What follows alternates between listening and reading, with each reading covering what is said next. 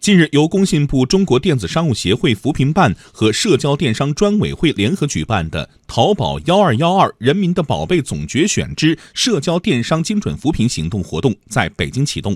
请听经济之声记者张倩的报道。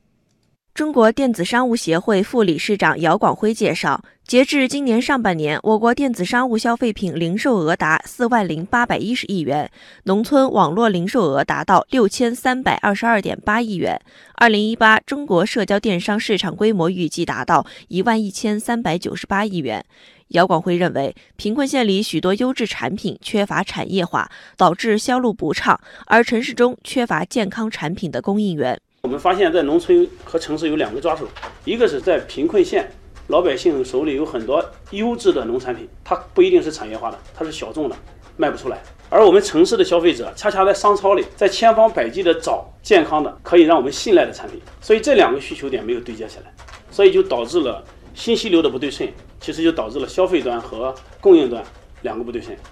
作为社交电商重点帮扶地区，国家扶贫开发重点县张北县副县长孟德良在启动仪式上说：“目前，张北县建设了二百六十四个农村电商服务站，实现了一百七十四个贫困村的全覆盖。在农产品上行方面呢，截止到二零一八年九月底，全县在淘宝等第三方电商平台上共开设店铺一千一百七十二个，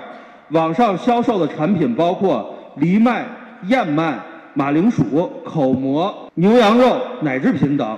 并引进了苏宁易购，在县里边设立了一个体验馆。到二零一八年前九个月，全县网络销售额达到了八千二百九十一点三万元。